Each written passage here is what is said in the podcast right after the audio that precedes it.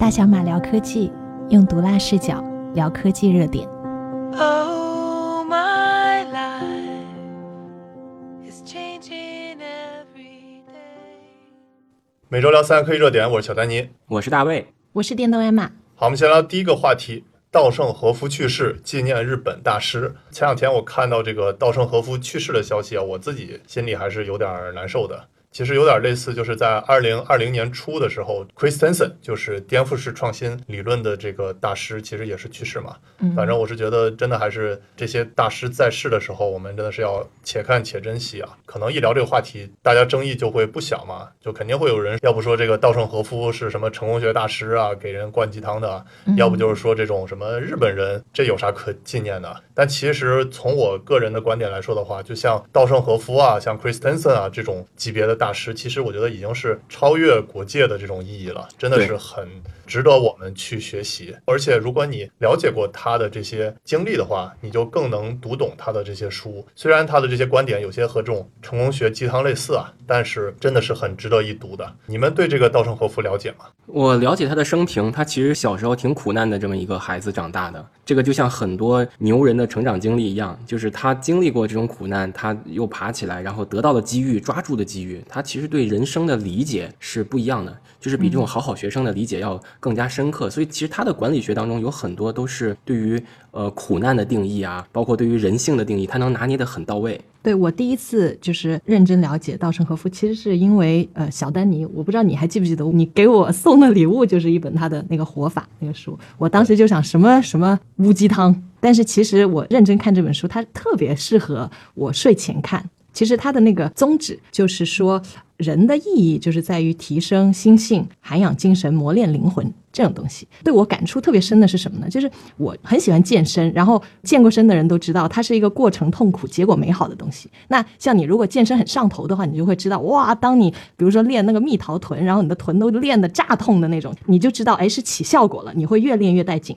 但是不知道为什么，就在生活当中，在工作当中，我就做不到这样子，我就是呃一有难处就退缩了。但是我看完这个，然后再结合我自己的经验，我就发现确实是这样子，就是像那个《原则》那本书里面也有写嘛，就痛苦等于进步加反思。所以这些东西它看上去就是非常的成功学，但是其实你认真读，特别是结合稻盛和夫他自己的经历看的话，他真的是一个知行合一的人，然后给人的触动还是挺大的。对，嗯，我觉得这个稻盛和夫和这种成功毒鸡汤的区别就在于，就是人家是真的做成了很多惊天动地的大事。成功学为什么和稻盛和夫的一些观点类似呢？其实也是因为鸡汤成功学去学习他的这些观点，就是直接 copycat 粘过来了。但是稻盛和夫的这些观点，你基本上都可以多多去学习。但是毒鸡汤的这些的话，就有一部分你可以学习，但你不能全部的学习啊。那我为什么说这个稻盛和夫厉害呢？其实我觉得给大家讲讲他这个经历就知道了。直接出一个数据就是非常惊讶，就是有三家的世界五百强的企业都是和这个稻盛和夫密切相关的，而且这三家公司都是在日本非常知名的。就比如说稻盛和夫他亲自创办的两家企业，就是他从二十七岁创业的嘛，在五十二岁之前，其实就有两家公司，一家叫京瓷，一家叫 KDDI。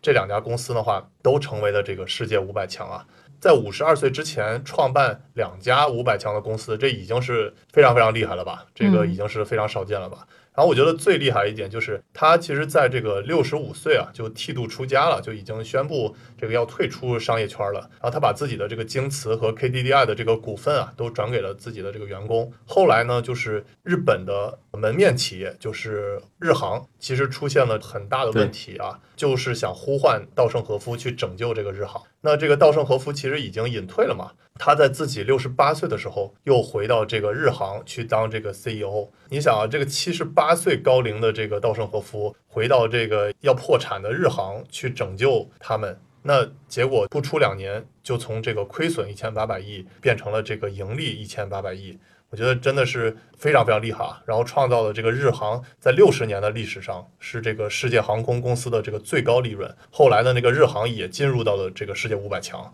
就这三家世界五百强企业，我觉得足以证明，哪怕大家有人说它是叫日本经营之神，我觉得真的都不过分。中国其实有很多企业家也是推崇这个稻盛和夫的，对吧？对，像任正非他经常说的一些话，其实跟稻盛和夫是不谋而合的。我印象特别深的就是稻盛和夫他说过一个很有诗意的话，他说：“据说冬天越是严寒，春天越是樱花烂漫。”意思就是说，企业也好，人也好，要把逆境作为动力嘛。然后任正非他也说过非常类似的话，就冬天总会过去，春天一定会来，我们要乘着冬天养精蓄锐什么什么的。然后他也说什么叫成功，就是要像日本那些企业那样，经历九死一生还能好好活着，这才是真正的成功。其实能够看得出来，他是很受像日本稻盛和夫这种企业家的影响。刚才其实小丹尼说的稻盛和夫的经历，第三次的创业就是已经出家了，然后又回去拯救日航。其实我觉得有两个让我特别惊呆的点，第一个就是年龄那么大，你是作为一个超级成功的企业家，这样又回到一个破产公司，就是要什么样的心态，你才能够很可能是失败的呀？这个你就话叫什么？人不能成功的太早，但也不能失败的太晚。是的，有点像那个雷军赌上自己所有的信誉嘛，对吧？来去造车一样的这种，比那个还要厉害。很，嗯，而且那个其实不是你自己一手创办的嘛，日航。然后第二个呢，就是他其实这一次的创业，他是一分钱都没有拿的，他是没有拿薪水的。对，我看过一个帖子，就是说，呃，那些老板都很喜欢让员工去读稻盛和夫啊、因为稻盛和夫不是说工作是一种修行什么什么的。知乎上有一个很火的帖子，就是说、呃有一个朋友，他公司有一天呢，就突然通知大家集体阅读稻盛和夫的传记，管理层看完用每一章来写，定期分享。然后突然就接到一个消息说，第 N 章不用写心得，哇，那个朋友就赶紧回去看看原文，这第 N 章写了啥？哦，原来第 N 章讲的是这个稻盛和夫怎么把公司的利润还有他自己的股票都发给全体员工分享，就这一章你就不用评论了。不用我记得我十几年前在机场看到一本书，是他的阿米巴模式，我当时还买了一本，就讲他如何把企业分成若干个小的利润单位嘛。哎，说到这儿，就是我有一个很细节的观察，不知道二位有没有？就是我看过去这二十来年中国机场的图书，是从严肃文学变到比较严肃的管理学，变到成功学，变到现在就是明天你就能赚钱，买了这书明天就赚钱。对，买了就赚了，你已经不想再买了。我甚至连走到这个机场书店端起这个书看的这个冲动都没有了。实际上就是我觉得侧面反映就是整个中国人的这个环境啊是在变得越来越浮躁的。你想，就从严肃文学实际上是说明这个 咱们社会是有浪漫主义情怀的嘛，就是能读严肃文学。然后像呃稻盛和夫啊，包括其他的这个管理学大师，他们的书实际上是一种严肃的管理学书，就是你还是要用心看的。然后就变成了后面的很多鸡汤类的图书，这个过分我也能忍。到最后，我现在看的就是，比如说 Web 三点零很火，马上就是 Web 三点零教你如何如何。我的天，你这个热点追的也太快了。然后这能教会你什么呀？除了让你在家里自嗨以外，真的是读完跟没读一样啊。哎，你这个还挺有意思，我不知道你有没有注意，英美现在的畅销书榜，它其实主要最畅销的那些书，就是那种各种极端，但是又对我们都很有意义的一些问题导向的。比如说，我最近买了一本叫《Surrounded by Idiots》，就是被傻叉包围。我们很多人都觉得自己被傻叉包围，那这种情况下怎么办？还有一本呢，就是大概的意思就是说，怎么在欲望和安全感之间找平衡，就两性关系的，反正都是这种以一个问题为导向的。所以你也会看到，就是呃老外的新闻里面，我经常会觉得，特别是在英国和欧洲，就整个欧洲吧，就是非常的批判性的，他们的新闻，他们整个社会就是非常的批判。所以你看他的书也会在这里反映。然后我们中国就会更加就是想成功嘛，对，对，刚才大卫一说到这个机场，我感觉有点脱离你们的话题啊，因为有一个悲惨的事实，就是我已经好久没坐过飞机了，因为疫情嘛，没去过机场。我现在连门儿都出不去。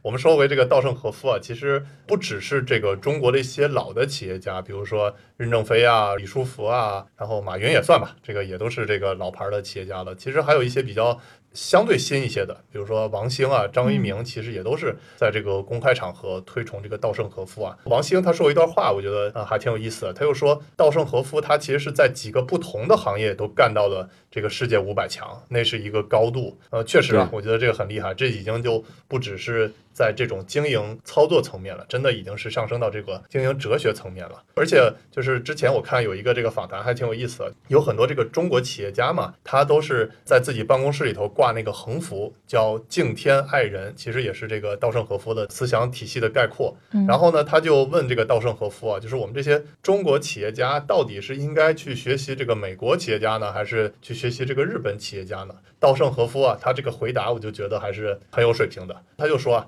在操作层面上，你们可以去学习这个美国的企业家；但是在经营哲学层面的话，就可以学学京瓷，敬天爱人其实就是京瓷的经营的哲学嘛。然后后来他还有一句话，就是说。其实啊，这个敬天爱人的这个哲学啊，也是源自于这个中国的哲学引申出来的。嗯所以最终又是回归到中国哲学。所以很多人就是说，稻盛和夫其实也是这种日本王阳明啊，就这种感觉。为什么稻盛和夫在中国这么有名嘛？其实他是跟中国哲学是有类似之处，一脉相承的嘛。嗯对，是的，是的，而且呃，像他在欧美并不是很出名的，然后在中国能火，一个就是刚才丹尼说的，还有一个就是他对中国的态度。其中有一个很出名的，他说的一句话就是，他被问就日本要不要向中国道歉，稻盛和夫是说当然要道歉了啊、因为日本侵略了中国，这是历史事实。这就好比你伤害了别人，就应该赔礼道歉，这是作为一个人最基本的正义感。所以他这个肯定是嗯有很多的路人缘嘛。第二个就是刚才我们说的，它很符合我们中国的哲理思想，比如说像我们人生的意义就是要提升心性，人生就是一场修炼，这种其实跟我们老庄的理论是非常不谋而合的。我最近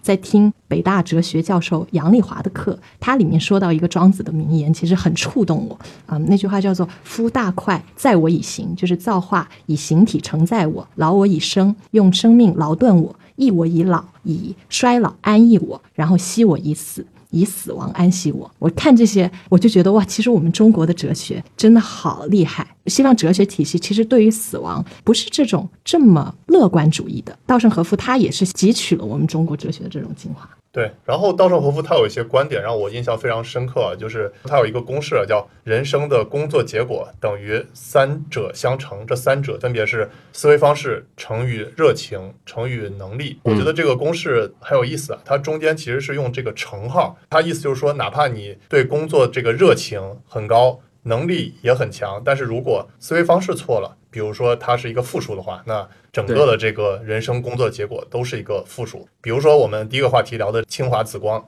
刘伟国这哥们儿，他清华毕业的，我相信他这个能力也很强，包括他这个对赚钱的热情啊，我觉得也是非常强的。但是就是因为他的思维方式有问题，他是一个炒家。那我觉得最终他这个思维方式是错的，那是负数的话，最终这个结果也是负数。包括之前我们聊过了很多，为了上市然后套现自己建小金库的这些企业家，其实我觉得都是在思维方式上有待提高。而且还有一点我印象非常深刻，就是我觉得稻盛和夫其实是把很多事情都做得非常简单。就是你看他的书啊，其实里边都没有什么特别难懂晦涩的道理，很多时候都是那种非常简单的。就比如说他刚成立京瓷的时候，他就把一句话叫“作为人，何为正确”作为这个经营判断的基准。嗯其实这句话你听上去，首先是感觉很虚嘛，就是说何谓正确？那它本身也是有点这个问句的，它其实没有给你一个特别明确的答案。然后我觉得他这句话其实跟段永平经常说的，就是做正确的事，把事做正确。是非常有类似之处的嘛？他所谓的这个正确呢，都是一些我们从小都听过的一些道理，包括我们假如现在教育孩子，也都是一些非常简单的道理，比如说不骗人，做人正直，然后要去关心他人。包括之前我说的那个敬天爱人啊，其实也都是这种利他主义，就是很简单的事情。但是我随着年龄越大，我是发现一个道理，就是说，其实把事做复杂是非常容易，但是你想把这个事变得简单，其实是很难的。尤其是这些很简单的做人的道理，你要真正想执行下去的话，真正的去做到的话，其实是非常非常难的。这个其实是让我印象非常深刻的。哎，我有一个问题啊，就是也是我一个个人的迷思，就是在企业的创立和发展过程中，实际上是有两类企业家的。拿日本举例子，一类就是像这个什么松下幸之助啊，还有就是雅马哈，它叫山叶嘛，像山叶大叔这种本身就是发明家出身，或者说像呃马斯克和乔布斯这种。另外一类呢，就是像稻盛和夫这样的，或者说像美国的有一些知名机构，它的创始人就是管理学大师。实际上，你们二位就是觉得这两类公司。哪一类是在目前的环境下更容易杀出来的呢？因为我总是在反思我自己，就是我不是一个特别重管理或者擅长管理的人，但是我是一个类似于发明家这么一个角色。可是当这种发明家在做企业的时候啊，他所面临的这个很多的管理学上的问题啊，或者说在商业层面遇到的这个问题，就是消耗了发明家很多的精力要去搞定的。对吧？但是管理学大师他其实是本身这套东西他就很熟，然后他可以找到就是说会做发明的人，但是也许这样的公司他做的东西会相对平庸，没有那么划时代。我个人感觉这个问题它其实不应该是按照这个时代来去划分，比如说八十年代、九十年代，现在这个时代是什么样，而是应该去按照企业的阶段来去划分。就比如说这个稻盛和夫，他最早做这个京瓷公司的时候，他也是类似这种技术出身。那最早期的时候，他也是我记得是发明了一个什么这种陶瓷工艺的这个技术嘛，然后就把它规模化。我觉得刚开始在企业初期阶段的时候，他也是这种技术出身，但是随着这个企业规模越来越大的时候，他其实就发明了一些经营的这个策略，比如说之前这个大卫聊到了这个阿米巴模式嘛。这个阿米巴其实就是代表了这种低等的细胞小虫子，但是其实生存能力是很强的。说白了就是把这个公司规模越来越大的时候，那它变成了很多的这种小的组织。这些小的组织的话，相对来说是单独结算的，相当于每一个小组织都类似有这种呃一个公司的这个机制，然后都有自己的这个收入、利润、成本、费用这些财务报表。但是它只不过是把这个东西极简化了。它其实还有一个著名的叫京瓷会计学，或者叫这个稻盛。会计学其实就是把这些阿米巴的小组织用最极简的会计学的这个计算方式，然后去给大家去记账、去核算。所以我感觉就是，当这个企业规模越来越大的时候，其实它是一个从做技术转向做管理的一个进阶的过程吧。嗯嗯嗯。然后我会觉得，其实也看我们这个世界需要什么。我记得我们就是有一次闲聊，不是说过怎么判断一个企业家有多成功、有多好嘛？我们最后总结出来的就是，不只看他的最高成就，还可以问一个清奇的问题，就是说，你觉得现在这个节点，世界上如果复制一亿个这个企业家，比如说复制一亿个马斯克或者一亿个稻盛和夫，你觉得哪个会让世界更好？所以我觉得哪一个企业家更好，其实他也是看我们现在这个世界在现在这个节点，他是需要什么，我们想要一个怎样的世界。嗯，现在很多人都是怕这个成功学，怕这个毒鸡汤嘛。但是我个人建议，就是千万不要因为这些毒鸡汤啊或者成功学，我们市面上太多了，就错过了研究稻盛和夫。嗯，稻盛和夫的很多书还是特别值得亲自一读的。然后我看有网友评论还挺有意思的，他就说稻盛和夫到底是哲学还是鸡汤，他不知道，但是他知道养活了一大堆的培训公司，确实是。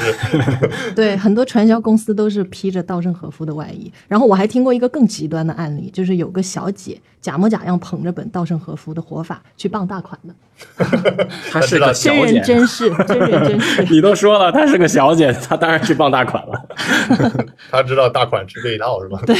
反正我是觉得这个稻盛和夫啊，你看的他的这个东西多了，就比如说他有好几本书嘛，比如说活法、干法，比如说心，反正就这些书的话，你会发现其实他跟很多大咖说的这些道理都是一致的。就比如说之前那个阿玛也说了，稻盛和夫和华为的任正非说的，其实有很多都是相通的。还有就是稻盛他的这些原理就把它极简化嘛，我觉得也是跟这个马斯克第一性原理也是共通的。其实都是把这些问题直接去扒到根源，扒到它这个最基础的。其实很多事情，我觉得真的扒到根源之后，它并没有那么难，难的是把它给它真正做到。大小马聊科技，用毒辣视角聊科技热点。Oh, my life is changing every day.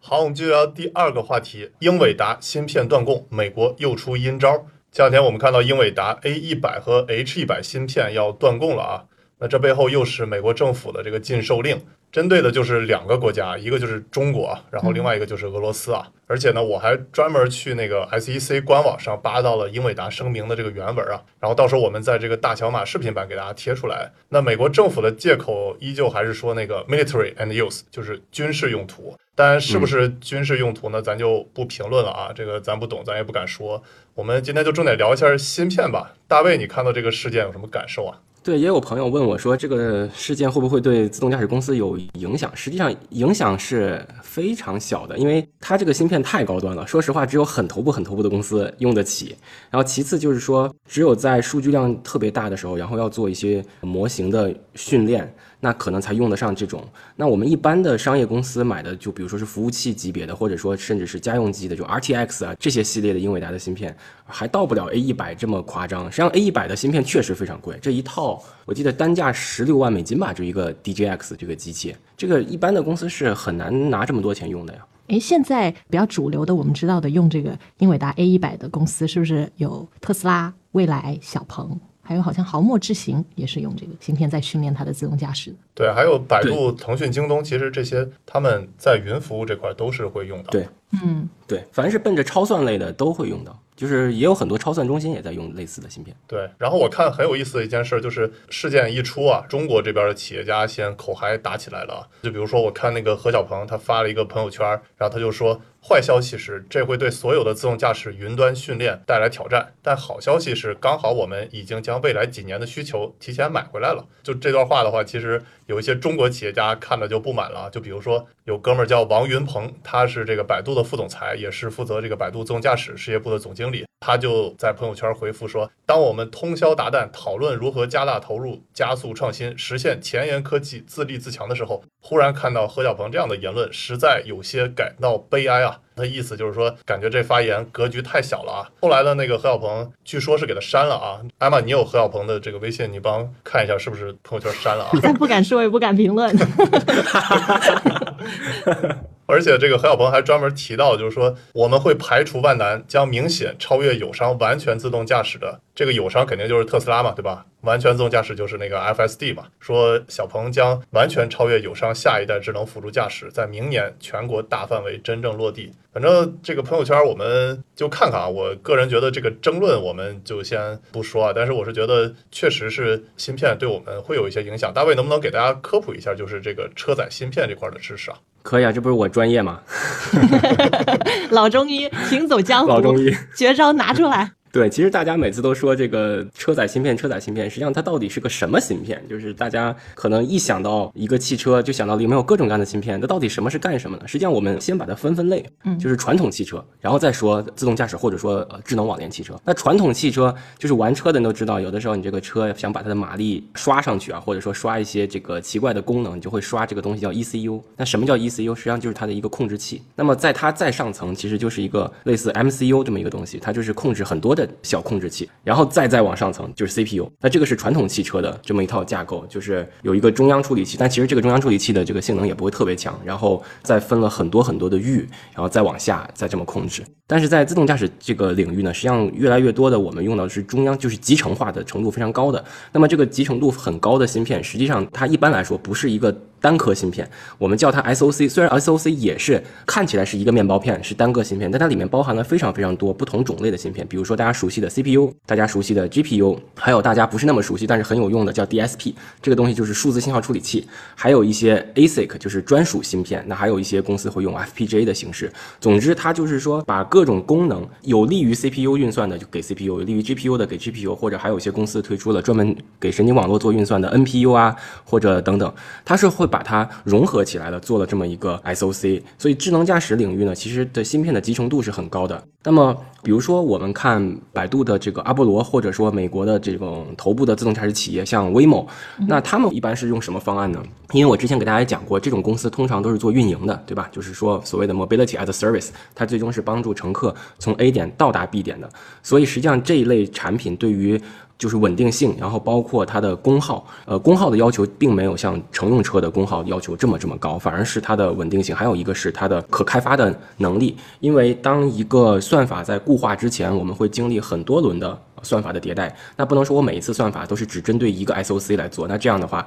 整个软件团队的这个成本会异常的高，那就变成了你每一次要，比如说英伟达推出个芯片，你就要为它写一次你的算法，那这样的话其实是很不利于做 robotaxi 这件事情的。所以 Google 呢就会采用一个 CPU 加上 FPGA 的形式，或者百度其实也是这么用的，就是 CPU 还是买英特尔的，无论是这种 i 9系列的还是至强系列的，就是一个大家能买到的呃 CPU。然后 FPGA 呢，就是各家公司有自己的 FPGA 的工程师去写算算法，因为 FPGA 的芯片实际上是市面上是很多的，从几万块到十几万的甚至都有。它其实就是在你这个算法固化之前，用一个可编辑的芯片来先把它实现，然后再往上一层啊，就是介于特斯拉、小鹏这类产品和 v i m o 和 Apollo 这类中间的。就比如说像国内的地平线啊，像 Mobileye 啊这些的，它们其实是一个 CPU 加上一个 ASIC。那这个词大家其实听起来也不陌生，但它是什么意思呢？就是 Application Specific Integrated Circuit，就是 IC，IC 就是集成电路嘛，就是芯片。这个 AS 的意思是代表专属功能的，就是专门为一个功能开发的这么一个芯片。所以基本上是有三类的芯片的技术路线。我们到时候会在视频版的话会贴一个这个辅助的图啊，方便大家也去理解啊。反正我觉得这次就是英伟达断供的话，其实还是挺双输的吧。然后后来其实这个英伟达也松了松口，就是又发了一个公告，就其实它还会继续再向这个中国出口一段时间的这个芯片。但是从长期来看的话，呃，我觉得啊，不仅是这个 A 一百、H 一百，包括它的这些车载的这个芯片嘛，Orin 芯片什么的，我觉得都是会受到限制的，对吧？诶，说起这个自动驾驶和芯片问题，我其实有一个问题想呃问一下大卫，就是我们都知道特斯拉它是靠纯视觉的解决方案一条路走到底，然后其他的很多车企都是用多传感器融合的方法。那如果是现在这种算力很强的芯片它受限的话，会不会就是让更多的车企选择用多传感器融合？因为它的对算力的要求会稍微低一些。对，这是个好问题。实际上，呃，我们说 L 四的这个方法，我们之前也聊过，是车顶顶了一个大帽子嘛，就是激光雷达加这个摄像头加组合导航加毫米波雷达等等哈。然后车内还有一套高精地图，那这个高精地图有视觉高精地图，也有激光雷达高精地图。那么高精地图这件事情本身就是挺作弊的一件事情。虽然我是自动驾驶公司老板，但我不得不这么说，就是你把一个城市的这个地貌，包括它的语义，包括行驶规则，已经全部都抠出来了，并且写在了你的硬盘里面。这件事情本身就是已经把部分的算力已经节约了，就已经预制了。而 Tesla 这套方案呢，它其实是基于 BEV 的这么一个，我们之前也拿很大的篇幅聊过。这个是确实是很考验实时性的，因为它没有一个高精地图。那么，其实，在物理学角度来说啊，就是通过单摄像头来实现更高维度的这个 extraction，就是抠取，是比你本身的传感器能给你很多维度是要难的。就比如说，我上上集咱们聊这个 FMCW 雷达本身，它任意的点，这个点云上的点都带有速度信息和一个西塔角，就是它的这个运动的方向的信息。你想这件事情，我们之前是在神经网络层面。用了很大的力气才把这个就是做 prediction 才能把它这个西塔角判断出来哈，或者说我们要用这个神经网络分割才能把它跟地面跟周围的这个静态障碍物分割出来。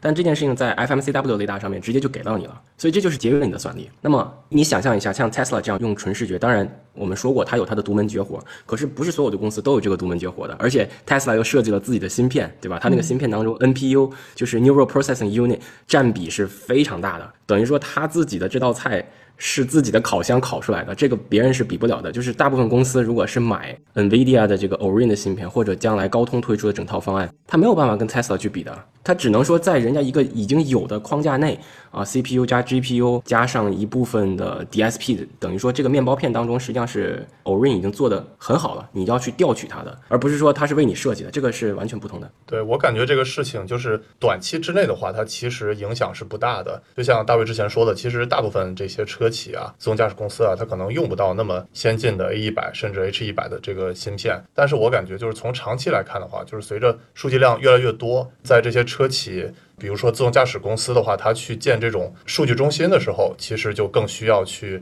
用这种英伟达的这个芯片了。就比如说这个小鹏汽车就和那个阿里云就联合建了一个叫扶摇的这个数据中心嘛。嗯，虽然他们没有公布说用的是英伟达芯片，但是大家其实都是推测它这个背后用的就是这个英伟达的这个芯片。所以长期来看的话，它这个数据越多的时候，数据中心需要的时候，其实它这个影响长期来看，我觉得会比较大。还有一点就是，我觉得还是要看我们之前讲过自动驾驶，你到底是做 L 二级别的，还是要做这个 L 四级别的。就如果是 L 二级别的话，我最近也是做了一期视频，要聊聊这个大疆车载嘛。其实大疆车载也是说是这种叫纯视觉方案，因为它和那个宝骏 EV 推了一个车嘛，其实也是只有这个摄像头，然后毫米波雷达，没有上这个激光雷达的这个方案，有点像那个低配版的这个特斯拉的视觉方案的嘛。那它其实就不需要太多的这个算力，二十 TOPS 的那个算力就够了。所以的话，像这种比较低端的车型，数据量没有很大的时候呢，像对这种芯片，尤其是这种高级的芯片需求不大。但是如果是要做 L 四级别的自动驾驶的话，这个数据量需求很大的话，那也是长期影响会比较严重。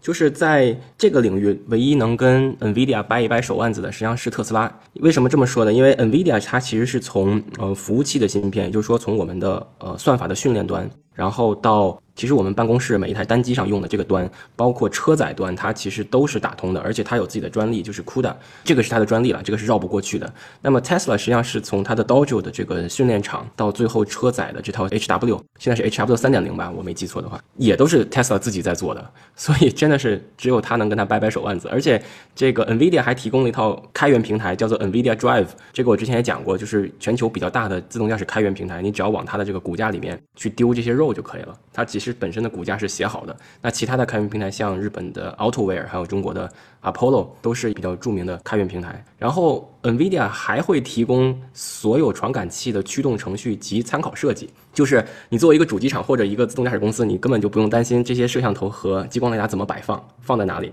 这个 NVIDIA 也都提供了 reference design，特别厉害。其实我们中国在很早啊、从六七年前开始就对芯片这个产业投入了非常多。对，尤其是华为被制裁嘛。对，是的。其实我们本来中国有一个叫所谓的芯片巨头的，叫做清华紫光。我不知道你们有没有看它，在去年也申请破产了，真的特别狗血。这中间，咱不懂，咱也不好说什么。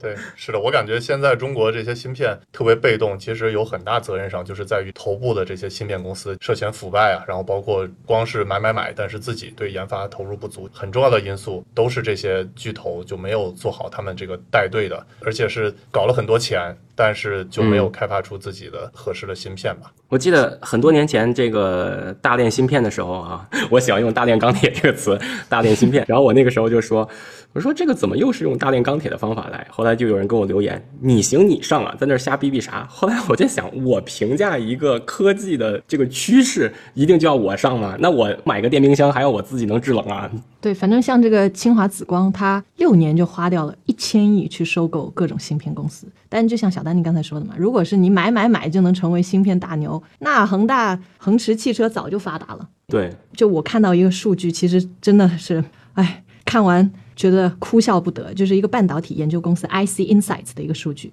他就统计说，二零一四年我们中国国内芯片生产其实是满足了当时芯片需求的百分之十五点一，然后搞搞搞搞了那么多年。花了那么多钱，然后去年我们生产的芯片也只是满足百分之十五点九的需求，就相当于你一四年的时候那个小孩儿考试拿十五分，然后你投入了上千万亿去给他补习，结果过了那么多年，他考个十五点九分，就真的是对像这种头部的芯片公司拿到了这么多国家的支持，就是却一点都没有我我自。己观察到两个点，我分享给大家。第一个点就是说，就是在我们公司融资的过程中，我也跟很多投资人聊过。那大家在聊，比如说硬科技啊、TMT 行业的时候，我记得一九年、二零年的时候呢，就是大家会拎着钱袋子去找这种芯片公司。就你只要基本上是海归博士加一个什么之前欧美大厂的出来的，基本上都能融到钱。然后到二零二零年的下半年，他们就不怎么投了。然后呢，我就跟他们聊，说哦，这个行业已经过热了，我们已经不投了。然后我当时第一个想法就是，难道芯片已经造出来了吗？你们不投了？所以从资本的角度来讲，他们其实很多时候是在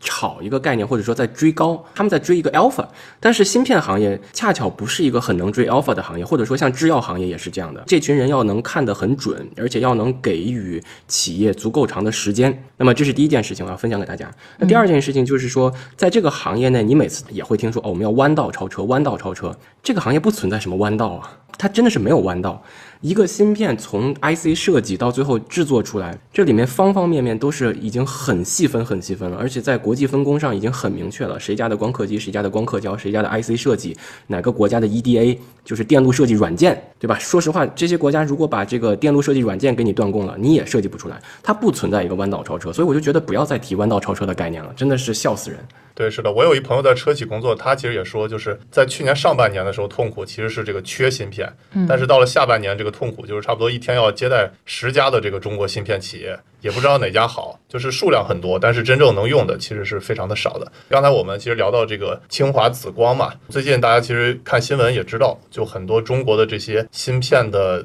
所谓大咖吧，都被这个带走了，去被调查了，其实就是中间涉及了很多这个腐败的事情，包括有叫丁文武的。包括陆军啊，包括刁石京啊，还有这个赵伟国。赵伟国这哥们儿其实值得仔细聊聊啊。清华紫光的，对，就是清华紫光的这个负责人。清华紫光最早在一九九三年成立的时候，它还是有一些比较好的产品吧，就包括它的什么紫光输入法啊、U 盘啊、MP 四啊，就这些爆品吧。其实就是背靠的这个清华的这个技术啊，我觉得还是有这个光芒的。但是现在的这个清华紫光啊，说实话就是很为清华这两个字丢人啊，呃，有点类似那个北大方正，其实也是破产了嘛。我觉得也挺为这个北大这两个字丢人的。好像这些有大学背景的科技公司都能融到很多钱。嗯嗯特别是从国家那儿就拿到很多资源，但是技术发展真的不咋地，就是跟民营企业其实是没法比的。除了这个清华紫光、北大方正，最近不是因为成都疫情上了热搜，还有那个东软嘛，其实也是嗯东北大学扶持出来的。对，是的，这些高校孵化出来企业确实最近表现都不是很好。然后我继续说，就是赵伟国这哥们儿啊，他其实在二零零九年进入紫光集团后，他就担任董事长。如果你再往前扒他的这个履历的话，其实他虽然是这个清华毕业的吧，但其实是一个搞资本运作、炒房地产的。他进到紫光之后的话，就开始各种的资本运作，然后各种买买买啊，包括花了十七点八亿收购了展讯通信，然后还要买这个瑞迪科，还有买惠普旗下的这个新华三百分之五十一的股份，也花了二十五亿美元。反正就是各种买买买吧，结果造成了在二零二零三季度末，紫光的总资产是三千零八亿，但负债就是两千一百多亿了，这个资产负债率高达百分之七十，然后其实就宣布这个破产了。整体来看的话，它就是光知道买买买，然后把这个房地产那一套思路带到这种技术公司，带到芯片行业，我觉得很大的败笔了。甚至我还找到了，就是他之前还接受这个杨澜的采访，都是说什么是这种芯片领路人啊什么的。我现在看的那个视频，感觉都非常讽刺啊。但是我觉得把这个链接放到我们的视频评论下方，大家也可以看一看。对他那个时候，就是早在二零一五年的时候，这个清华紫光就想收购美光，就是美国的一个嗯，做闪存做的，对，然后当时那个《纽约时报》的第一句话就是写一家由房地产大亨经营的名不见经传的公司，让全世界都看到了中国在半导体领域的雄心壮志。因为他们凭借各种资源和支持，就试图拿两百三十亿美金去直接收购美国这个芯片制造商美光，把所有人都吓了一跳。对，甚至他还说要收购联发科，然后甚至还有那个台积电台积电，我觉得这个当时其实郭台铭就说赵伟国就是个炒股的，讽刺意味是非常在的啊。我看有网友评论说，如果当时真把这个台积电收了就好了，但其实那个差的还太远了。反正想什么呢？别人也得理他呀。我想起来那个表情包，小天鹅今天晚上有时间吗？现在大卫讨论一个问题，经常想到表情包。对，而且这个清华紫光，它不仅是投资这些科技，然后我深的扒了一下，它其实还投各种这个房地产买地。我觉得最讽刺的是，它连那个小罐茶它都投资，是为了给领导送礼的吗？真的还是挺丢人的。它的这个背后的其实也涉及到很多这种国家的钱啊，就比如说有个叫大基金的，这个其实也是就是国家为了支持这些芯片行业，然后发起的一个这个大基金。最近他的负责人也被逮捕了嘛，就去被调查了。其实这个大基金背后就包括了很多国家的，包括国开金融、中国烟草、亦庄国投、中国移动，反正都是这些国家队的嘛。结果呢，这个大基金呢，其实它说是有望撬动万亿的基金，然后它是分成两期嘛，第一期是一千三百多亿，然后第二期两千多亿，都是能撬动社会资本，又有大几千亿。后来这个大基金嘛，在第一期的时候就是重点投资这个紫光集团，但结果这个紫光凉凉了嘛，都已经宣布破产了。然后呢，它的第二期基金其实是重点投资的这个中芯国际，投了有差不多三百多亿了。所以之后我们希望能看到中芯国际能给点力吧，别像这个清华紫光一样那么拉胯。对，然后这个自动驾驶除了那个芯片，其实还有一个，反正我听行内人说的一个花钱的坑。就我们都知道，就这个自动驾驶，经常听到一个是单车智能，一个是车路协同。那单车智能，因为通常都是车企或者自动驾驶公司搞的嘛，所以呢，他花一块钱就是干一块钱的事儿，轻易不会乱花钱的。但是那种搞道路智能、车路协同的这种项目的水就很深了，经常是花一百块钱干一毛钱的事。这个水超级超级深。对。而且实际上，就说我不谈这个里面水有多深了啊，这个有的时候会有点敏感。咱们谈一个更高程度的问题。我们修了一条路，这条路是拿公共的钱，或者说全体纳税人的钱也好，咱们这个城市的所有者的钱也好，我们去修了一条路，它上面装了很多摄像头、激光雷达、各种高科技给你堆上去。那它的路权属于谁？它的路权理论上还是属于全体市民朋友的。可是我的车就是很便宜。我就用不到，那你是不是剥夺了我作为一个同样是一个 traffic participant，就是交通参与者的权利呢？对吧？嗯这就其实是应该上升到高度去讨论的。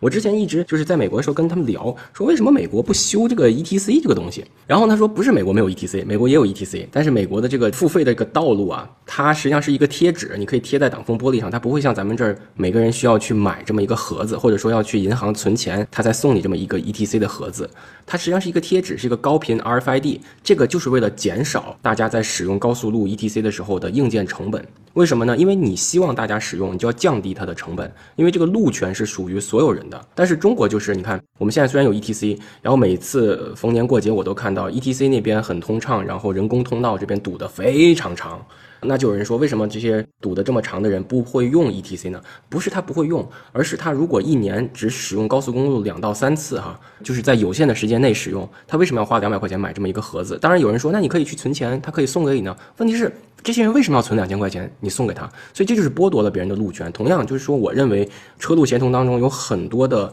就是在伦理上的问题，我们需要去重新讨论，就这条路属于谁，谁可以上路，对不对？对，是的，而且我觉得最可怕的一点就是，现在就是很多人啊，他就举着这种爱国的大旗，然后就是说别人怎么怎么不好，然后说自己怎么怎么爱国，甚至说别人这个汉奸的，举着这种大旗来去赢自己的私利。首先，爱国肯定我们都是需要的吧，但是就是怕披着爱国的外衣，然后去干一些比较低贱的事情。就比如说啊，清华紫光嘛，他的这老板叫赵伟国，他很早就发过一个朋友圈啊，就是抨击他的这些对手嘛。就比如说他的这个有个对手叫建广资产嘛，当时其实是跟这个高通联合去做一些合作，结果跟他收购的这个展讯有竞争关系嘛，结果他就在朋友圈讽刺人家，就说什么腐败，然后又说人家是什么大唐电信，让他想起了汪精卫投日，然后就是说什么对什么美国主子很忠诚啊，反正就类似这种话语吧。我觉得就呃真的是举着爱国大旗，然后干一些这个很坏的事情。那现在他自己被调查带走了，现在再看这个朋友圈就非常讽刺啊。还有就是紫光集团呢，它的这个大股东啊，其实是百分之四十九的股权是建坤投资集团有限公司，另外百分之五十一是这个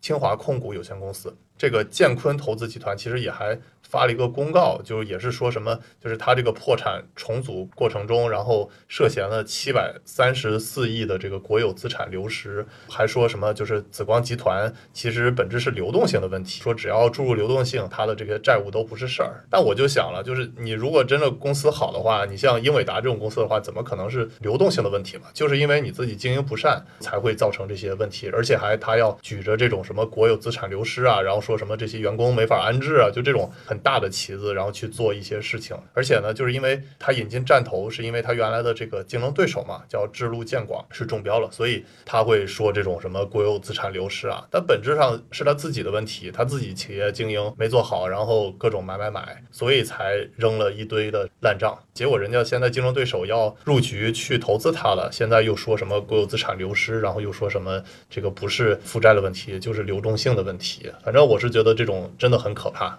我觉得就与其相比于那个明着干坏事儿，像这种举着爱国大旗去干坏事儿，我觉得是更可怕的。感觉不会是我们最后一集视频吗？对，是不是说的有点过了啊？对，我的说辞不代表我的观点啊。反正我觉得 这不这个，是我的台词吗？反正我觉得这个美国字限制中国，就肯定是逼着我们要自己找出路嘛。你们觉得在中国是什么样的公司能把芯片弄出来呢？我觉得应该肯定是靠要新的人出来干。你看很多自动驾驶在中国做的有板有眼的公司，包括大卫嘛，你们其实是从一个大厂出来，然后自己用积累的一些经验，再加上一套新的体系去把这个事情做出来。芯片会不会也是这样子？在中国也是要靠一波大厂的人可能出来自己创业。对，我不直接正面回答你这个问题，我跟你讲两个小故事。嗯第一个小故事是，就是我们在跟国内的芯片公司在聊的时候啊，有一次，呃，他说他们的芯片是对标意法半导体的某一个解码器，这个公司融了可能二十亿人民币。嗯可是意法半导体的这个解码器，你知道卖多少钱一个吗？一美金。所以这个公司估值如此之高，融了这么多钱，它其实想替代的是一个在产业内非常非常成熟、非常非常便宜的这么一个解码器。那无论是意法半导体做，还是松下做，还是美国的 TI 就德州仪器做，其实这个东西都不贵。也就是说，你有没有必要花这么大的力气，只是替代了一个很简单的东西，对吧？第二件事情就是说，如果我们看整个芯片的这个产业格局当中，其实呃 EDA 的这个设计软件，我们叫做工业母软件啊，就是在做集成电路方面，你一般用的是西门子的或者美国的这个 Synapsys，然后光刻胶是基本上都是日本垄断的，然后光刻机其实之前也是日本的，后来是荷兰的这个飞利浦孵化出来的这个 ASML，当然它的技术是美国的，它其实是一个非常的全球化的这么一个供应链体系。说句不好听的，就如果全世界跟美国闹掰了，美国的芯片才慌呢。就是它更依赖于全世界的这个体系，你明白吧？就是说，嗯，我讲这个故事的意思是希望我们换一种思维去思考这个问题。没有一个国家在目前，如果世界是平的，它可以独立于这个世界，把什么都搞出来。当年的日本军国主义不可能，当年的纳粹德国也不可能，当年的苏联也不可能。我上学的时候，我们讲这个飞机发动机的原理，苏联人愣是用一个锶元素，然后苏联应该是没有这个元素，他愣是在这种情况下搞出个发动机，这种只有苏联人这种比较虎的民族才能干出来，正常国家也干不出来。但即使是苏联，他其实也不能独立于世界，对吧？所以我在想，就说中国公司实际上不要把自己单方面的。就是说，哦，我是一个中国公司，对吧？我要背负着什么，或者说我是一个锤子，我眼睛里都是钉子，你不能有这种想法。一个好的公司其实是不分国界的。对，是的。反正我个人是更看好这种市场化的民营企业，就像这个腾讯、阿里啊、华为啊，甚至我觉得就像未来理想、小鹏这种新造车势力，哪怕去搞芯片的话，我觉得无论是这个效率上，还有就是整体接触他们，感觉企业文化上都是会更有狼性吧，也是更拼。所以我是觉得，与其把那么大的资金，投入给这些高校出来的、高校孵化的这种清华紫光啊、北大方正啊，嗯，还不如就是多投给这些像华为啊、像未来理想、小鹏啊这些比较新的公司。中国的科技行业也是面对一个问题，就是保的保死，可的渴死，就是有很多公司它其实是非常不缺资金量的，然后这些钱全都涌向他们，但是实际上做的事儿呢，你看就是交代的这个作业又不好。那大量的中小微企业，实际上它是真的能干事情的，不论是从银行那边还是从 VC 的角度，它都拿不到特别多的钱，所以这就是我觉得也是一个问题。对，所以国家多关注大卫的公司啊，靠你了啊，大卫。就是我看到有个数据，真的是惊呆了，就二零二零年从一月到就是年底，其实它半导体的公司居然有五点八万家冒出来了，平均每天就两百家。但是其实我们国家对国外芯片的依赖。还是没有减少，我感觉这个是占了咱们那个进口量最大的一个单一产品的比重了，进口量最大的是的。对我感觉它确实是一个需要耐心，然后需要时间的一个行业吧，确实没有什么半路超车。还有就是我们求生欲强一点，就是我也找回来一点，就是虽然我们吐槽了很多这个清华紫光啊啊，主要是我吐槽，你们没怎么吐槽，就是清华紫光啊，还有北大方正啊，然后还有包括最近大家比较吐槽的那个东软嘛，这些其实都是那种高校出来的企业嘛。那我觉得也不能完全否定这种背景的吧，就毕竟我们还是有一些这种高校出来的企业，比如说大疆嘛，其实就是香港的这个高校出来的，但是。整体来看的话，我觉得他们还是都是这种。市场竞争出来的，就是完全市场化拼出来的。就比如说大疆更是如此，它在这个欧美市场拼出来的话，那再去比如说国内啊这些东南亚这些市场的话，其实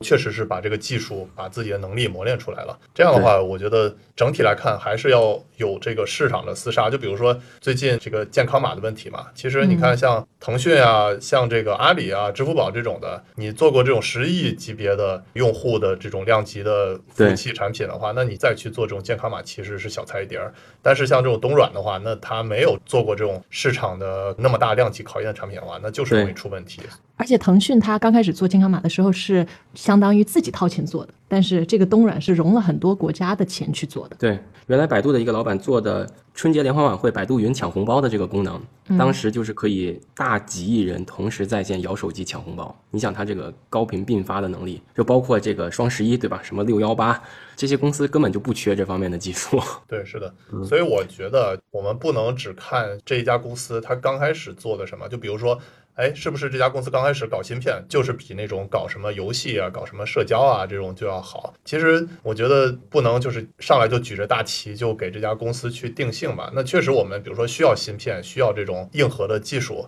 但是我觉得最终还是市场化磨练出来的，吧这个能力磨练出来的话，还是更重要的。就很多人就比如说腾讯啊，去搞游戏啊，然后不搞这种硬科技啊什么的，就被吐槽很多嘛。但其实真正国家需要的时候，然后其实就是在这种市场磨练出来的企业，我觉得更能去讲到这个点。实际上，我也是提供一种新的思路啊，就是我之前看朋友圈有人吐槽腾讯就是个做游戏的公司，国家需要做芯片，你怎么不做呢？实际上，你知道，其实我们根本就不需要这么强的手机。如果我们做一个问卷调查，你多久没换手机了？我很多人可能像我爸妈，三四年都不换手机了，因为他们不需要玩游戏。你说你平时就发个微信、拍个照，你不需要这么高质量的手机，反而是在手机上玩这些游戏，比如说腾讯的几个爆款游戏，它是让这个青年人还是挺消耗手机的。就是有新的手机，算力更高的，他会去买，因为会有更好的游戏体验。实际上，它是在需求端解决了芯片。它为什么要生产的一个问题？否则你没有这么大的需求端，它是没有这么大的动力去做这样的芯片的，对吧？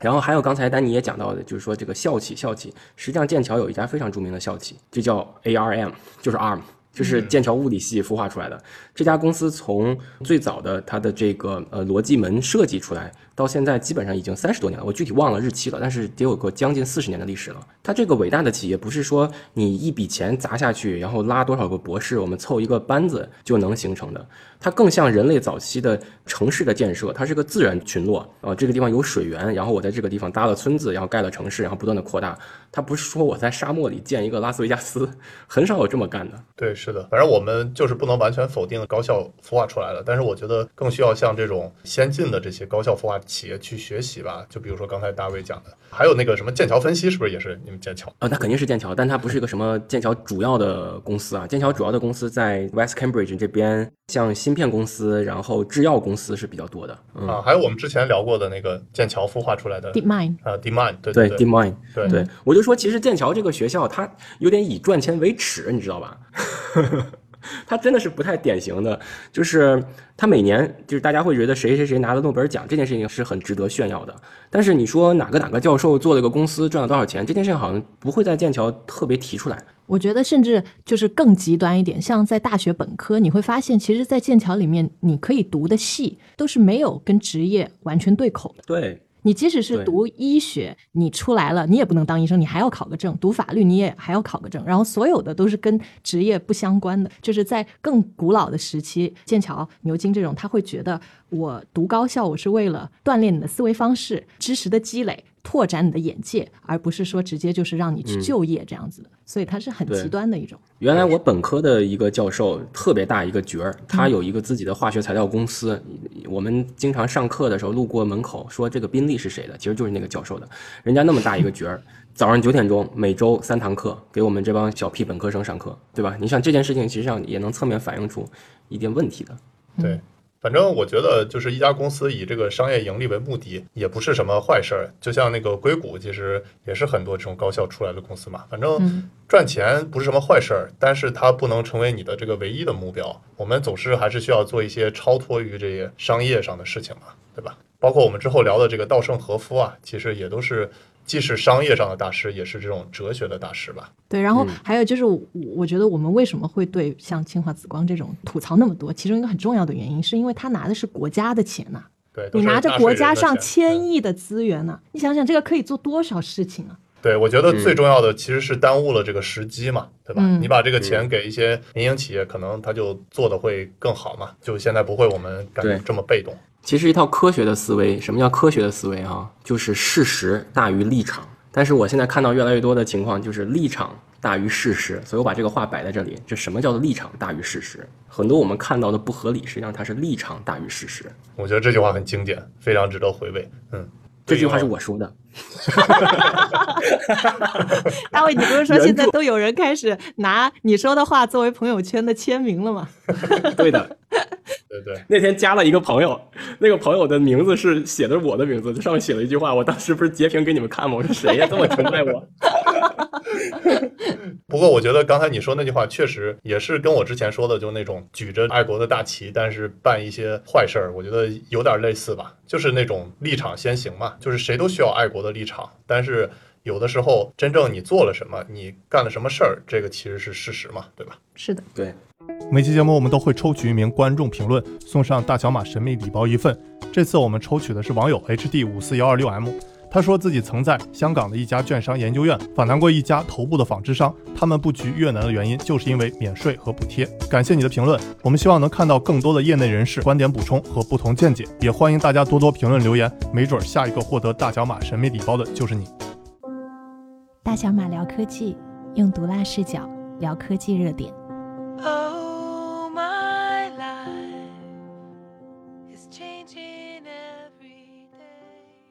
好，我们继续聊第三个话题，爱安哪吒领跑前三，魏小李掉队了。其实我们看八月的新能源汽车销量这排行榜啊，我们发现就我们之前经常聊的蔚来、理想、小鹏都掉队了啊。我们如果不看比亚迪和特斯拉的话，这个已经是完全超出了这个量级了啊。把这两家排除的话，其实是有三家企业已经成为前三了啊。第一是广汽、埃安，第二是哪吒，第三是领跑。他们的共性啊，就是相对来说都是卖的车价位比较便宜，都比这个蔚来啊、小鹏啊、理想啊，就整体来说均价都要便宜一些啊。啊，你们看到这个数据有什么感受啊？我首先想到的是它的这个购买的人群是什么人群？是网约车为主呢，还是说以 to C 端的用户为主？我理解的是，像哪吒应该是网约车为主吧？嗯，我们之前说它这个 to B 的卖的比较多，后来他们公关不愿意了嘛，加我微信找上来了，说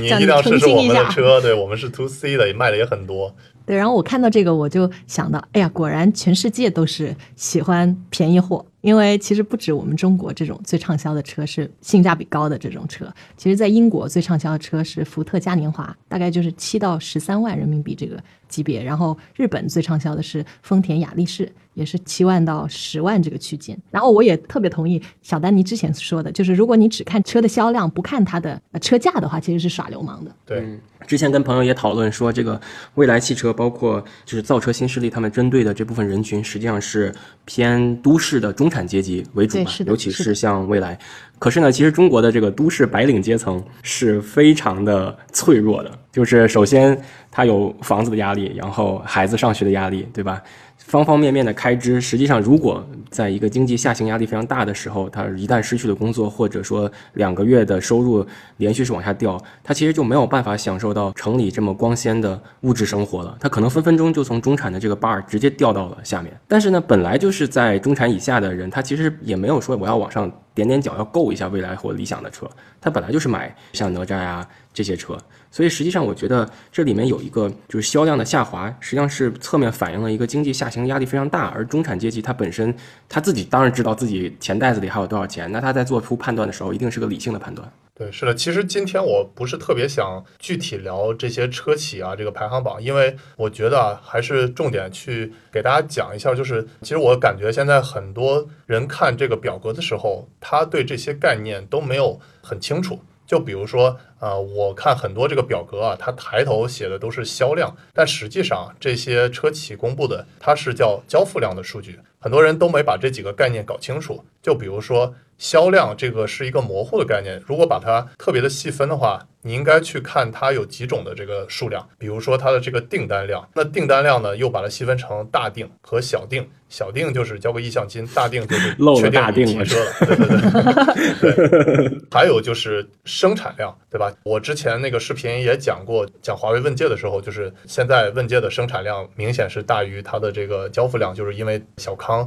它会重点把这个生产资源投入在这个问界这个品牌上。第二个生产量，然后第三个就是它的这个交付量。那现在很多表单里头，它其实这个数据啊说的都是这个叫交付量，但是它这个抬头一说销量的话，大家都把这些概念都给到模糊了。我觉得这第一点就是要把这几个概念区分清楚，就是订单量、生产量、交付量，这个第一点。第二点呢，我觉得就是要重点去深究一下它为什么这个交付量下滑明显。其实它中间会涉及到一些车企的它特殊原因，就比如说它的这个产线升级改造，对吧？之前蔚来出现过，特斯拉也出现过，然后或者是它这个新车型和旧车型它有一个迭代，就比如说这次理想的它这个 L 九去迭代它的这个理想 ONE 嘛，还有包括它之后出这个理想 L 八，其实在这个过程当中的话，那它是因为车企的一些特殊原因，所以造成它这个交付量下滑非常明显。所以的话，我觉得就是大家要看单月的交付量的数据排行，但与此同时的话，更需要去看它这个长期的变化。它中间某一个月突然下滑，其实并不能说明什么特殊的情况，尤其是它有一些车企独家的这些原因吧。然后还有一点啊，我说后边这段话可能大家有说我这个三观不正啊，或者是不赞同我这个观点，但是我觉得我这个负责任的角度也是应该说的，就是我发现现在有很多他这些媒体啊，其实就是爱去抓着一些概念去鼓吹什么中国新能源车又牛逼了。就比如说啊，我看很多视频，就是说特斯拉在七月的时候在华销量是二点八二万辆，同比下降百分之十四，环比暴跌百分之六十四点二。还有就是说，它的这个国内销量仅为八千四百六十一辆，环比下跌接近百分之九十。你看这个标题啊，真的是，哎，你乍看一下，尤其是对于那些不喜欢特斯拉的这些人来说的话，再加上之前林志颖的撞车事件，啊，大家就嗨了嘛。就我看很多人弹幕就在那说什么喜闻乐见，好耶，什么喜大普奔啊什么的。紧接着，然后这个博主啊，他就说与之相对的国产新能源高歌猛进什么的，就开始吹一顿中国新能源车。然后我觉得吧，就是中国新能源车，尤其是智能电动车，确实是非常厉害。现在无论是产品力，还有这个销量，起的也非常猛。但是呢，我觉得大家还是要尊重事实嘛，对吧？就是回归到之前大卫说的那句话，我们不能立场先行，还是需要去这个事实先行。就是你仔细看这个博主，他去说特斯拉这些销量的事情有什么问题呢？首先呢，他说在华销量二点八二万辆的话，他首先这个销量他就没有分清楚我之前说的那几个概念，订单量、交付量、什么产量，然后他只是用这个销量来去概括。其实他这个二点八二万辆是他的这个生产的交付量。呃，那它这个同比下降百分之十四，环比下跌百分之六十四点二，其实就是因为产线改造嘛，所以造成了它这个环比下跌了百分之六十四点二。再仔细深扒，他说国内的总销量仅为八千四百六十一辆，说这个下跌接近百分之九十。那你再仔细分析它背后原因，其实就是因为特斯拉它跟很多绝大部分中国车企不一样，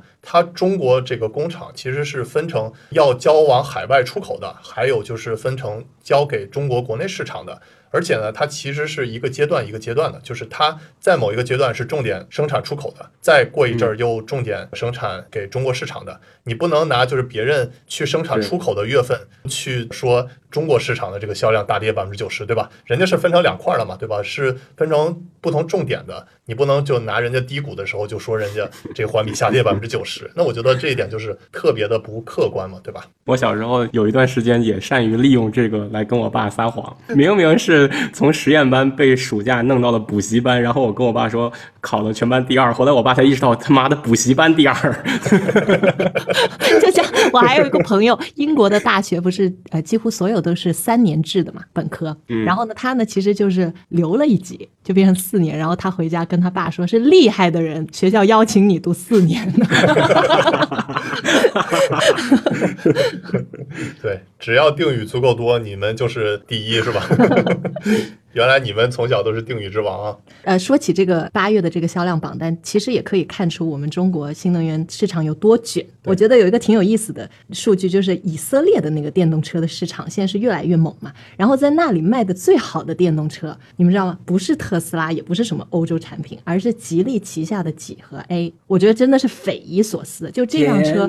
在中国是卖不动的，哎，到了以色列就玩转了。可想而知，你看国外的那个电动车选择其实是很少的。就如果比如说他可能觉得特斯拉太贵了，然后或者他不喜欢特斯拉的那种比较极简的内饰，那其实他可以选择的是非常非常少的。所以在这个节点，其实我们中国因为自己已经很卷了嘛，所以出口到这种像以色列啊或者中东这些国家，其实是还真的是蛮有竞争力的。对，我觉得就是特斯拉它有很多缺点。我们之前的这个大小马，还有我自己的这个视频，其实经常吐槽特斯拉各种缺点，比如说接缝不齐啊，对吧？没有什么座椅通风啊，然后没有什么电吸门啊这种高的配置啊，那这些都是它的缺点。但是我们吐槽它的时候，我觉得还是要基于这个事实吧，而不是基于什么这个立场嘛，对吧？我们可以吐槽很多，但是不能有这种倾向性的故意去掌握了流量密码，然后就在那儿刻意去黑，这个其实是我想强调的吧，嗯。还有一点，我发现最近有一个事情挺有意思啊，就是因为最近不是理想 L 九开始交付了嘛，而且他们也宣布了一个事儿，就是说之后 L 八在十一月马上要发布了嘛。很有意思的是，它这次 L 八也是分成好几个配置的啊，就比如说什么低配的 Pro 版本，什么高配的 Max 版本。我想到了之前理想发布会说的话，我感觉是不是打脸啊？他之前就是说什么照顾家人就应该是所有的都配置嘛，他其实之前卖理想 ONE 的时候就一个配置嘛，就是所有的都有。然后这次呢，他也开始就搞各种配置了。我觉得是不是打脸了？这个感觉真的是车企一座大的时候。包括它这个供应链嘛。之前我们聊缺芯片的时候，它确实我觉得也要去区分各种的配置了啊。还有一点啊，就是因为它马上十一月不是要发这个 L 八了嘛，结果它的理想 ONE 就降价了。最近很多这个理想 ONE 的车主啊就开始维权了，维权的这个理由呢，其实也是说他刚买的车怎么就降价了，而且问这个销售啊，然后销售也是说没有什么新款的去迭代。我是怎么看这个问题呢？我个人建议是这样，就是首先啊，销售的话嘛，你不能去全信，他只要在前面加上几个定语，其实他说的就是对的。就比如说理想 ONE 确实没有新款啊，但是理想 L 八有新款，对吧？然后 就是你换一个品牌来说，就比如说之前的那个赛力斯卖的不好啊，那也可能没有新款，他直接干脆换一个品牌，直接叫问界完了，对吧？也是有新款。所以嘛，销售的目的就是赶紧把这个车给你卖出去，尤其是在新款迭代之前，最好给你把这个库存都清了。所以啊，我个人建议就是说，销售的话，大家都不要去全信，对吧？我觉得还是要去重点看这个产品的迭代周期。你像这个理想 ONE 这款车，新款都已经一年多了嘛，到这个时间节点的话，也是确实要去迭代了。尤其是对于这些造车新势力来说，它一年多发一个新款迭代都是正常现象。所以你买车的时候，之前这款车已经出了一年多了，你应该有这种迭代的心理承受准备。我觉得这个是第一点，不要完全相信这个销售的嘴啊。然后第二点啊，就是说，如果你真想知道这些车型的迭代的周期的话，他们这些公司啊，无论是在财报电话会还是这个发财报的时候，其实都有透露。你如果仔细看这些财报电话会的时候，都能知道大概这些车型什么迭代的周期啊，然后包括之后有什么车型。就比如说理想之后，它会基于这个 Well 和 Shark 平台会出这种纯电动车，时间也告诉你了，大概什么时候出。所以你要真想知道这些芯片迭代周期的话，要多看看这个财报电话会。那如果你没空的话，那你就多看看小丹尼视频，多看看大小马的视频，对吧？我们都给你聊透聊清楚了。其实你如果真正有这个信息搜索能力的话，应该能找到它这些迭代的周期。这个下次买车的时候带着一个麦克风给它录下来，你可说了啊，没有新款，那被我录下来就是呈堂证供了。对，不过这销售不怕录嘛，只要定语足够多，他说的就是对的嘛。你还想听我们大小马聊什么科技主题呢？欢迎给我们评论留言，顺便点个关注，我们下期再见。Changing every day.